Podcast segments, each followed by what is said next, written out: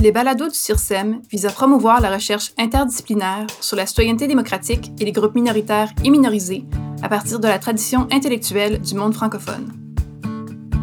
Vous écoutez un de plusieurs balados consacrés à une discussion sur le livre Faire l'expérience de la démocratie, les tiers-lieux de l'éducation à la citoyenneté des jeunes au Québec, publié aux presses de l'Université d'Ottawa. Le livre présente les résultats d'un terrain ethnographique multisite dans sept organisations partenaires issues de la société civile québécoise qui œuvrent auprès d'enfants, d'adolescents ou de jeunes adultes.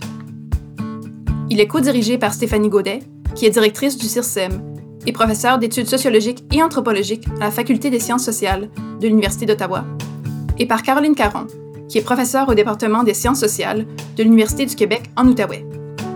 Je m'appelle Sophie Tewison Leblanc et je suis auxiliaire de recherche sur le projet et collaboratrice au livre. Les sept organisations partenaires du projet sont l'Institut du Nouveau Monde, Oxfam Québec, le Y des femmes de Montréal, le Centre de pédiatrie sociale de Gatineau, Execo, la Commission jeunesse de Gatineau et le Forum jeunesse de l'île de Montréal. Dans cet épisode, je discute avec Stéphanie Gaudet et Caroline Caron de la conclusion de leur livre, qui est intitulé Faire la démocratie avec les jeunes, quatre leçons apprises dans les tiers-lieux de l'éducation à la citoyenneté au Québec. Donc, bonjour Stéphanie, bonjour Caroline. Bonjour Sophie. Bonjour Sophie. Donc, le livre Faire l'expérience de la démocratie dont on parle aujourd'hui, euh, c'est le résultat d'une recherche partenariale de plusieurs années euh, où on a fait bon, euh, un terrain d'enquête sur sept différentes organisations partenaires qui sont issues de la société civile. Stéphanie, maintenant que le projet est à sa conclusion, qu'est-ce qui vous a permis d'accomplir et d'apprendre? ben, je pense que la première là, remarque que, que j'aurais apporté, c'est que euh, nous avons au Québec un écosystème d'initiatives euh, d'éducation à la citoyenneté jeunesse que nous nommons des tiers-lieux, c'est-à-dire des espaces en dehors de l'école et en dehors de la vie privée, c'est-à-dire de la famille, qui permettent à des jeunes euh, de s'exprimer, de s'épanouir, de s'engager en tant que citoyens, euh, et de développer leur identité citoyenne également, hein, parce qu'on parle beaucoup de notre identité de travailleur. Euh, on forme beaucoup les travailleurs, mais il faut aussi former des citoyens. Puis je pense qu'une des choses, en tout cas, un, des éléments qui ressort de la recherche, c'est vraiment ce constat-là. C'est qu'il y a un bel écosystème euh, qui est différent des autres euh, provinces canadiennes, je dirais. Et euh, on a eu la chance, finalement, de travailler dans ce laboratoire-là, hein, parce que c'est comme un laboratoire vivant dans lequel on a travaillé ensemble à faire des observations. Alors, l'autre élément qui ressort de nos conclusions, c'est la diversité des conceptions et des discours sur la citoyenneté démocratique qui sont véhiculés par ces organisations-là, ces initiatives-là. Donc, nous, euh, ce que l'on remarque, euh, c'est que c'est très important de cultiver cette diversité-là euh, et on ne fait aucune recommandation sur voici la bonne façon d'être un citoyen parce qu'il n'y en a pas qu'une. Au contraire, il y, en, il y en a plusieurs et il faut soutenir cette diversité-là parce que nous avons une diversité de jeunes et ces initiatives-là répondent bien d'une certaine façon à cette diversité-là.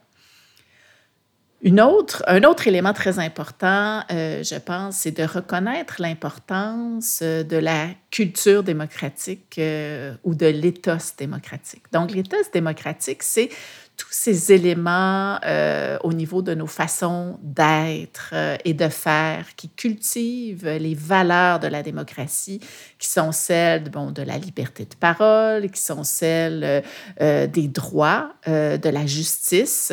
Et ces initiatives nous permettent euh, de soutenir l'éthos démocratique, ce qui est très important euh, parce qu'on est dans une euh, société qui parle beaucoup de démocratie en termes d'institutions politiques, de type de représentation politique. Donc, on parle beaucoup du vote quand on parle de démocratie, mais la question des valeurs démocratiques est très importante surtout dans le contexte actuel, parce que dans le contexte à l'échelle internationale actuellement, ce sont des valeurs qui sont remises en question. Alors, il faut euh, réfléchir, je pense, en tant que société, euh, aux valeurs, à l'éthos démocratique, puis à, l'importance de les transmettre euh, de façon intergénérationnelle. Un autre élément très important, je pense, euh, issu de nos recherches, c'est vraiment notre réflexion sur la citoyenneté des jeunes. C'est-à-dire, euh, les jeunes euh, sont des citoyens à part entière, même s'ils n'ont pas le droit de vote. Alors, participer politiquement, ça ne veut pas dire uniquement voter. Euh, et si on veut reconnaître, si on veut quand même encourager la participation électorale, parce qu'on veut quand même la, la, encourager, cette participation électorale-là, mais il faut aussi reconnaître les autres types de participation et euh, qui sont très importantes, euh, ces autres types de participation-là chez les jeunes. Alors, il faut encourager ça, il faut reconnaître que ces jeunes-là sont des citoyens à part entière, mais des citoyens différents des adultes. Euh, et il faut adapter les initiatives en fonction de ces différences-là. Alors, euh, je dirais que euh, c'est vraiment les, éléments qui ressortent de nos observations. Évidemment, il y en a tout plein, mais je vais me limiter à celle-là. Et donc, vous identifiez dans la conclusion du livre quatre leçons apprises que vous décrivez comme étant des pratiques gagnantes et des pistes d'action qui pourraient s'avérer utiles aux organisations dans le futur. Euh, et donc, euh, la première leçon concerne l'importance pour les organisations de savoir accueillir les jeunes. Donc, Caroline, comment est-ce que cette notion-là de l'accueil, ça se manifeste chez les organisations partenaires? Oui, en effet, on a remarqué à quel point dans chacune des organisations, il y avait un dispositif d'accueil qui, jouait un rôle important sur la qualité de l'expérience vécue au sein des différentes euh, initiatives. Et ce qu'on observe en, en termes d'accueil, c'est qu'il y a trois dimensions à cet accueil-là. Alors, il y a la dimension physique, c'est-à-dire euh, avoir des lieux, hein, un espace physique pour accueillir adéquatement les jeunes, hein, en termes de grandeur d'espace, mais de convivialité aussi, euh, puis de proximité, hein, de l'accessibilité pour que les jeunes puissent euh, s'y rendre. Euh, aussi, il y a la dimension relationnelle dans, l'accueil, c'est-à-dire quel genre de relation l'initiative va permettre de mettre en place avec les jeunes. Il y, a, il y a différents types de relations qui peuvent se nouer entre les jeunes, mais aussi entre les jeunes et les adultes de dans ces initiatives-là. Et la troisième dimension de l'accueil, c'est la dimension dialogique, c'est-à-dire comment euh, on a mis en place euh, des mécanismes, ou en tout cas comment on va recevoir les jeunes, comment on va recevoir surtout euh, leurs paroles, comment on va l'accueillir, cette parole-là, la recevoir, puis faire quelque chose avec ça. Je peux vous donner deux exemples qui vont contraster, qui vont illustrer un peu euh, justement comment se manifeste ce dispositif euh, d'accueil-là dans certaines initiatives. Euh, à l'école d'été de l'Institut du Nouveau Monde, par exemple, ce qu'on a remarqué, c'est que leur dispositif d'accueil permet de créer une atmosphère d'écoute, d'inclusion et de bienveillance qui amène les jeunes à se sentir très à l'aise et très rapidement. C'est très important parce qu'il faut savoir que cette initiative-là, c'est une initiative de très courte durée. Ça dure seulement quatre jours. C'est quand même assez gros parce que c'est plus, ça réunit plusieurs euh, centaines de jeunes et d'adultes. Hein. Il y a des mentors, des, des, euh, des animateurs, animatrices et euh, des jeunes. Alors, il y a beaucoup de monde. Ça peut être intimidant. et ce qu'on a remarqué, c'est qu'au plan physique, il y, a, il y a une préoccupation d'abord d'avoir des locaux appropriés pour recevoir les jeunes, mais aussi d'aménager l'espace pour favoriser les contacts entre les personnes, hein, faire en sorte que les gens se mélangent, se côtoient, etc. Donc, il y a ça. Au plan relationnel, bien, on a remarqué que les animateurs utilisaient beaucoup de techniques d'animation qui permettent de, faciliter les contacts, euh, comme par exemple des techniques d'animation brise-glace, qui permettent rapidement là, de dégêner les gens euh, et de faire en sorte qu'ils puissent euh, échanger, puis aussi échanger avec une diversité de, participants. Puis on a observé aussi que les techniques d'animation euh, se centraient souvent sur des, euh, des aspects ludiques. Hein. On, a des techniques d'animation qui sont enjouées, humoristiques, amusantes, ludiques. Et ça, ça permet de mettre les, les gens à l'aise puis de faire en sorte que l'expérience est très plaisante. Euh, au plan dialogique, ben, ce qu'on remarque, c'est que les animateurs, dans toutes les activités, tendent à adopter une, euh, une posture de communication horizontale avec les jeunes. Donc, on, on essaie vraiment d'éviter tout ce qui est rapport d'autorité avec les jeunes ou monopoliser la parole.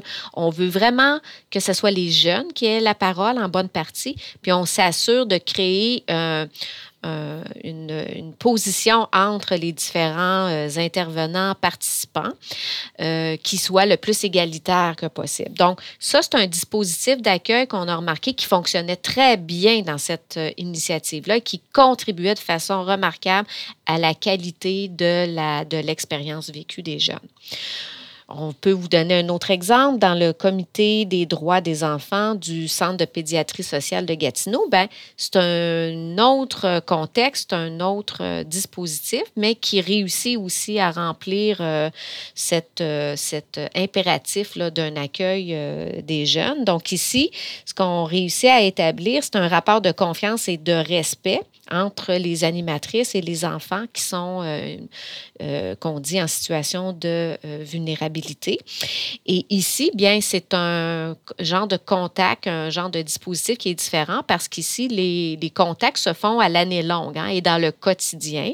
Au plan physique, bien, le centre occupe des locaux qui sont situés dans le milieu de vie des enfants qui sont desservis par, par euh, le centre. Alors, c'est un peu comme une maison chaleureuse qui peut les accueillir à l'année, puis où se déroule une diversité d'activités euh, pour eux. Au plan relationnel, bien, il y a plusieurs adultes de référence qui établissent des contacts de confiance et de longue durée avec les enfants. Je peux rappeler que dans ce milieu-là, bien, il y a du personnel médical, il y a des intervenantes sociales, il y a aussi des bénévoles. Donc, il y a une diversité de liens, de proximité qui peuvent se créer avec les enfants. Puis, au plan dialogique, bien, ce que cette initiative-là offre, c'est vraiment plusieurs modalités de participation aux enfants euh, et des activités qui accompagnent encourage euh, justement ces enfants-là à s'exprimer et euh, le lien interpersonnel qui est établi avec ces enfants-là ben, permet de créer un climat de confiance, de sécurité, qui permet aux enfants de bâtir une confiance en eux aussi dans cette euh, affirmation-là citoyenne. Donc ici, on a un dispositif d'accueil qui est tout aussi euh, intéressant et qui réussit tout aussi bien qu'à à l'Institut du Nouveau Monde à offrir un accueil bien adapté à la clientèle. Donc ce sont deux exemples contrastés qui montrent l'importance pour les organisations de se doter d'un dispositif d'accueil qui est favorable à une expérience positive, qui va contribuer à la rétention des participants tout au long de l'initiative, mais qui va aussi être vraiment déterminant dans la qualité des apprentissages qui vont être faits, sur le côté euh, très productif aussi de l'expérience en termes d'expérimentation de la citoyenneté. La deuxième leçon que vous avez identifiée est qu'il faut que les initiatives permettent aux jeunes de s'engager dans la réalisation d'objectifs significatifs et concrets et dans ce que vous qualifiez d'action qui est authentique.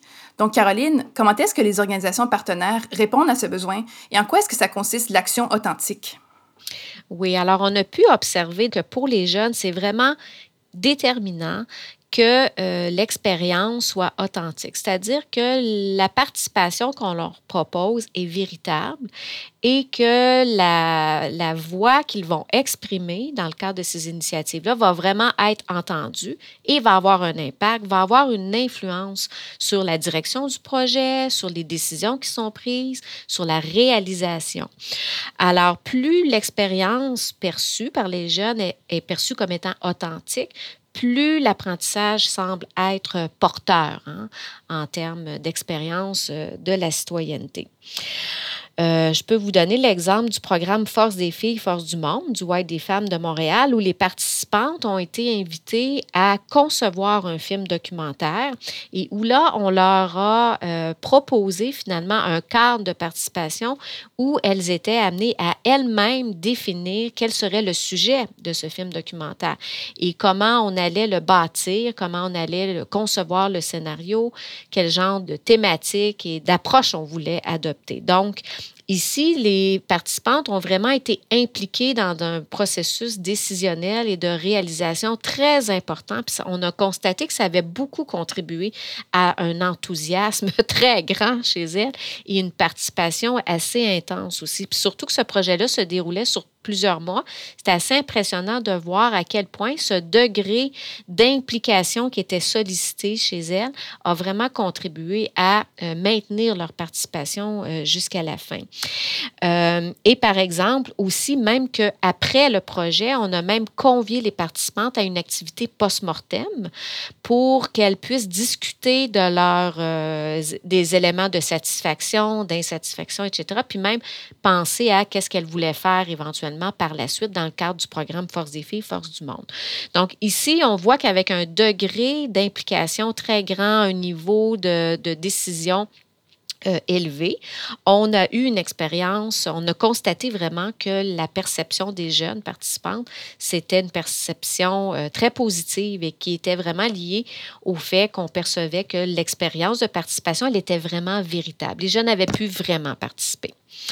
Euh, je peux contraster avec un autre exemple à la commission jeunesse de Gatineau. Ben, ici, c'est totalement différent. La participation qui est attendue des jeunes ou qui est proposée n'est vraiment pas de même nature. Ici, on est plus dans un cadre libéral où on, est dans la représentation. Hein. Les jeunes sont invités à participer à une commission euh, où ils vont représenter d'autres jeunes. D'ailleurs, ils sont élus pour, euh, pour siéger. Et ici, les activités proposées, ben, c'est de siéger à des réunions de pendant euh, toute l'année. Ça dure euh, une, demi-journée par mois, si je, me, si je me rappelle bien. Et là, à ce moment-là, ben, on, doit euh, prendre parole, on, exprime un point de vue, on peut faire des propositions, on travaille avec un ordre du jour, on travaille aussi avec des élus et tout ça. Et donc, ici, la participation prend une forme différente et c'est bien expliqué aux jeunes euh, qu'est-ce qui est attendu d'eux, qu'est-ce qui leur est proposé, qu'est-ce qu'ils vont pouvoir réussir à faire. Et ce qu'on a constaté, c'est que l'expérience des jeunes ici était perçue comme étant authentique parce que les jeunes sentaient que leur point de vue était vraiment écoutés, étaient pris en compte et avaient un impact. Hein. Les jeunes ont perçu qu'ils avaient vraiment pouvoir d'influence sur, ce, sur ce, cette commission-là, dans le sens où ils ont pu adopter euh, des propositions, ils ont pu faire des recommandations et ces ces, ces recommandations-là ont été portées à la ville qui euh, semble aussi être à l'écoute de cette commission. Donc, on voit avec ces deux exemples-là deux types de participation quand même très différentes, mais la participation répond aux besoins des jeunes qui y sont. Et comme euh, ils ont une expérience qui correspond bien à ce qui a été proposé, hein, au cadre participatif proposé, ben, ils ressortent avec une impression d'avoir eu une euh, expérience vraiment authentique, non seulement plaisante, agréable, mais qui a aussi permis d'exercer une influence.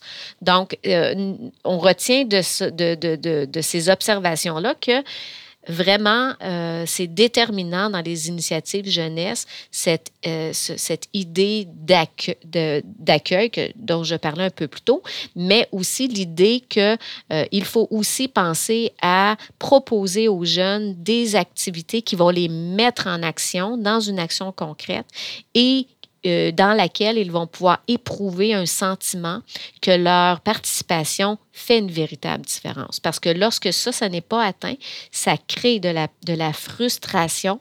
Et là, à ce moment-là, c'est contre-productif parce que ça ne donne pas envie aux jeunes de se maintenir ou de poursuivre l'engagement. Donc ça, pour nous, c'est une leçon vraiment très importante qui découle de nos observations sur les sept terrains.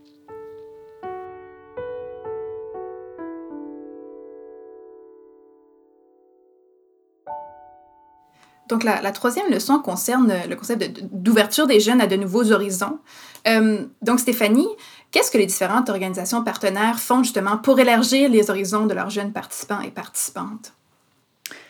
Bien, je pense que euh, d'abord, elles offrent aux jeunes une expérience d'un collectif ou de faire société en petits groupes euh, dans une perspective euh, qui n'est pas celle de l'apprentissage ou celle de la compétition, par exemple. Parce que quand on regarde ce qui est offert aux jeunes euh, dans les équipes sportives ou, par exemple, dans le milieu de l'école, il y a quand même cette idée de productivité, cette idée de compétition, cette idée d'atteinte de, résultats et de performance, alors que là, les initiatives ici, elles permettent aux jeunes de vivre une expérience collective, de vivre une expérience qui ouvre des horizons parce que justement, ils sont avec d'autres gens qui partagent ces valeurs, euh, qui sont celles de l'engagement social ou celles de la justice ou, euh, celles de vouloir euh, s'intégrer dans un milieu social finalement.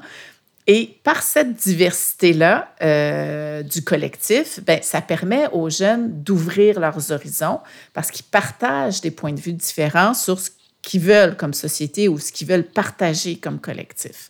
Alors, euh, l'autre élément très important quand on parle d'ouvrir des nouveaux horizons, ben, c'est l'essence même du politique, c'est-à-dire le politique, c'est quoi? C'est de réfléchir à des nouvelles façons de faire. C'est l'essence de la démocratie. Qu'est-ce que l'on veut comme horizon collectif? Qu'est-ce que l'on veut comme horizon commun? Et ces initiatives-là, justement, les amènent à réfléchir à ça. Alors, si je prends l'exemple de l'organisation Execo, qui a organisé un atelier dans le quartier Pointe-Saint-Charles pour sensibiliser les jeunes aux luttes collectives qui ont eu lieu dans ce quartier-là. Ça, c'est un bon exemple d'ouvrir des horizons parce que ces jeunes-là, ils sont dans, ils habitent des quartiers qui sont en gentrification, hein, c'est-à-dire c'est un quartier où il y a beaucoup, beaucoup de construction de, condominiums et euh, c'est un quartier aussi où il y a beaucoup de pauvreté. Et être locataire, c'est de plus en plus difficile dans ce quartier-là. Ces jeunes-là n'ont même pas accès à une école secondaire dans leur propre quartier. Alors, euh, l'organisation, ce qu'elle a fait, c'est que elle les a invités à découvrir le quartier, à découvrir l'histoire du quartier et découvrir les luttes ouvrières de ce quartier-là pour leur montrer que dans leur quartier très proche d'eux, il y a des gens qui se sont réunis pour défendre leurs droits, pour défendre des idéaux collectifs. Euh, et ils ont réussi à faire ça. Donc, pour eux, ça leur ouvre des horizons. Ça, leur montre que oui, c'est possible de créer du changement social quand on s'organise collectivement et quand on discute des, des possibles, hein? Dans quelle société on veut vivre, quelles sont les valeurs que l'on veut promouvoir? C'est très important de cultiver l'espoir et de cultiver chez les jeunes et les gens de tous les âges, je dirais, euh, cet espoir-là et cette capacité de, se dire, ben c'est possible d'avoir des nouveaux horizons. Je pense euh, à un autre exemple qui est celui euh, du programme Prends ta place dans les, les commissions scolaires de l'île de Montréal, où les jeunes, à l'échelle des commissions scolaires, vont discuter des enjeux qui les touchent. Un des enjeux, notamment, c'est celui de la qualité de la nourriture dans les cafétérias c'est quand même pas un enjeu social qui est si difficile à changer, j'imagine. Mais le seul fait que des jeunes se réunissent et disent Mais mon Dieu, ça n'a pas de bon sens la qualité de la nourriture qu'on nous sert, peut-être qu'on pourrait faire quelque chose. Ça, c'est un exemple concret d'ouvrir les horizons. C'est qu'on peut avoir de l'influence, on peut avoir euh, de l'impact, on peut il y a une possibilité de changer les choses à petite échelle. Et c'est de leur donner la chance aux jeunes euh, de vivre ces, ces discussions-là et c'est de, vivre dans des, des, des, expériences qui leur permettent de remettre en question ce que leur, qu'on leur offre. C'est très important de faire ça. Je pense notamment à Oxfam Québec, hein, avec la Marche Monde. C'est exactement ce qu'ils font. Malheureusement, euh, c'est une autre initiative qui n'existe plus. Hein? Euh, après plusieurs années d'existence, la Marche Monde, euh, en tout cas, Oxfam Québec a mis fin à cette initiative-là, mais dans cette initiative-là, on amenait vraiment les jeunes à se questionner sur des enjeux de justice sociale à l'échelle locale, c'est-à-dire des enjeux euh, identitaires, les enjeux d'injustice au niveau des communautés LGBTQ2+, par exemple, mais aussi à des enjeux à l'échelle internationale, à l'échelle planétaire, notamment toutes les questions environnementales. Et le fait de pouvoir se poser ces questions-là de manière collective, moi, je pense que c'est très important pour les jeunes parce que ça va contrer aussi cette anxiété hein, qui vivent. On parle beaucoup d'éco-anxiété, ben, on vit de l'anxiété quand on a le sentiment qu'on n'a pas de pouvoir sur les choses. Et on a un certain pouvoir d'influence sur les choses, je pense encore dans le contexte démocratique, mais il faut se laisser la chance de, et euh, l'espace d'avoir des lieux où on, on rêve. Il faut rêver. Est-ce qu'on va réaliser tous nos rêves? Peut-être pas. on le souhaite, mais on le sait que probablement qu'on ne réalisera pas tous nos rêves. Mais il faut quand même avoir ce moteur-là du rêve et de réfléchir à des nouveaux horizons. Parce que regardons, on a quand même fait, euh, je pense, euh, des grands pas en termes de justice sociale euh, dans les dernières années. Bien, c'est possible de le faire. je pense que c'est possible de, de, réfléchir aussi en termes, au niveau de l'environnement, probablement qu'on peut en faire aussi. Alors, je dirais que ce sont des, des grandes leçons euh, de, cette, euh, de ce que nous avons observé, c'est-à-dire offrir des espaces pour découvrir de nouveaux horizons politiques, pour développer l'espoir. Donc, la dernière leçon que vous avez identifiée dans le livre concerne l'importance de reconnaître et de soutenir le travail des facilitateurs et des facilitatrices qui encadrent les jeunes dans ces différentes organisations-là. Donc, euh, Stéphanie, comme mot de la fin, c'est quoi les changements que vous aimeriez voir pour permettre cette reconnaissance et ce soutien de ce travail-là? Bien, nous, ce qu'on a vu en tout cas, c'est que les initiatives, euh, le succès de ces initiatives-là et le, je dirais, l'appréciation qu'ont les jeunes de ces initiatives-là dépend presque essentiellement de la qualité et de l'engagement des adultes qui soutiennent les initiatives que nous appelons des facilitateurs et des facilitatrices. Et ces adultes-là, donc, euh, ont un impact majeur sur les jeunes. Ils ont un impact majeur parce qu'ils leur permettent de se développer en dehors du milieu scolaire, parce qu'on, disons-le, le milieu scolaire n'est pas toujours adapté à tous les jeunes. Ce ne sont pas tous les jeunes qui s'épanouissent dans un cadre académique. Euh, donc, ça offre des possibilités à ces jeunes-là. Euh, ça leur offre aussi des possibilités. Ces, adultes-là ont beaucoup d'impact sur leur développement personnel, leur confiance en eux, leur estime d'eux-mêmes. Et ce qu'on voit aussi, c'est que ces adultes-là sont beaucoup dans l'ombre. D'abord, ce sont des gens en général assez modestes et ce sont des gens euh, qui croient beaucoup euh, à l'implication des jeunes. Euh, on, utilise beaucoup l'expression par et pour les jeunes. Et ces adultes-là veulent le plus possible que les initiatives soient menées par les jeunes. Sauf qu'en réalité, elles sont menées avec les jeunes, beaucoup appuyées par ces adultes-là. Et je pense qu'il est important de reconnaître leur apport notamment euh, dans un contexte, tant je l'ai nommé, c'est qu'il y a beaucoup de précarité dans ces initiatives-là. Euh, les initiatives dépendent de subventions, dépendent de beaucoup d'évaluations de programmes continuels. Euh, il y a beaucoup de roulement de personnel aussi. Et ces facilitateurs-là, finalement, on les reconnaît peu parce que ce ne sont pas nécessairement des intervenants sociaux. Il y, a, il y a des gens qui viennent de toutes sortes de disciplines. Il y a des gens qui viennent, qui ont des formations en philosophie, en sciences politiques, en aménagement du territoire, en innovation sociale, en sexologie. Alors, ce sont des adultes qui n'ont pas nécessairement été formés en intervention, mais qui ont développé vraiment des compétences, des capacités très, très, très particulières pour travailler avec des jeunes dans un contexte de développement démocratique, dans un contexte, je dirais, de, formation informelle euh, à la citoyenneté démocratique. Puis, euh, au niveau des organisations, ils jouent un rôle très, très important en termes de médiateurs parce que les jeunes veulent proposer des projets. Parfois, euh, dans certains milieux, notamment le milieu scolaire, ils bousculent un peu la bureaucratie, bousculent un peu l'autorité. Ça ne va pas toujours bien. Euh, et ces adultes-là jouent des rôles de médiateurs, c'est-à-dire ils vont euh, trouver des solutions, ouvrir des portes bureaucratiques, euh, tempérer les ardeurs des uns et des autres.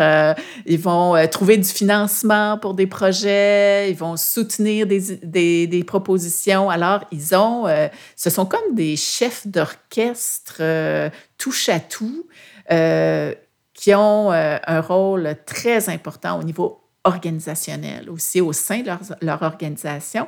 Et je finirai par euh, le fait qu'ils euh, aident les jeunes beaucoup à, je dirais, comprendre les émotions politiques qu'ils vivent. Il y a beaucoup de jeunes qui ont mentionné cet élément-là, l'engagement politique, l'engagement social, on le sait, c'est très exigeant. C'est très exigeant au niveau euh, émotif parce que ben, il y a des dissensions, parfois il y a des conflits. Euh, travailler collectivement, c'est difficile parfois. Ça nous mène plus loin, mais ça demande beaucoup de... Il faut mettre de l'eau dans son, vin, il faut faire de la conciliation. Et ces adultes-là aident les jeunes à vivre ces émotions-là, à transformer leur colère en action en action politique, en engagement social. Il les aide également à comprendre des situations politiques complexes parce que parfois, ils se retrouvent dans des situations, euh, ben, parfois d'instrumentalisation. Puis euh, ces adultes-là vont les aider à mieux comprendre la situation, à, à, les écouter, à les soutenir dans les émotions qu'ils vivent. Et euh, je pense que c'est un travail, euh, un travail émotionnel hein, euh, très, très important qu'ils euh, qu'ils font dans le cadre de ces initiatives-là. Donc, je dirais que c'est un des aspects les plus importants de notre recherche. Hein. ce, ce qui est ressorti beaucoup, c'est leur rôle et le fait que ce soit un rôle vraiment méconnu ce soit un rôle pourtant essentiel dans l'écosystème des initiatives jeunesse au Québec. Puis pourtant, on a assez peu documenté ce qu'ils font. Et d'ailleurs, euh, je pense que ça nous a tout inspiré un nouveau projet de recherche, euh, puisqu'on s'est dit, il faut vraiment euh, travailler là-dessus parce que ce sont des piliers. Merci beaucoup, Stéphanie Caroline. Merci, Sophie. Merci, Sophie.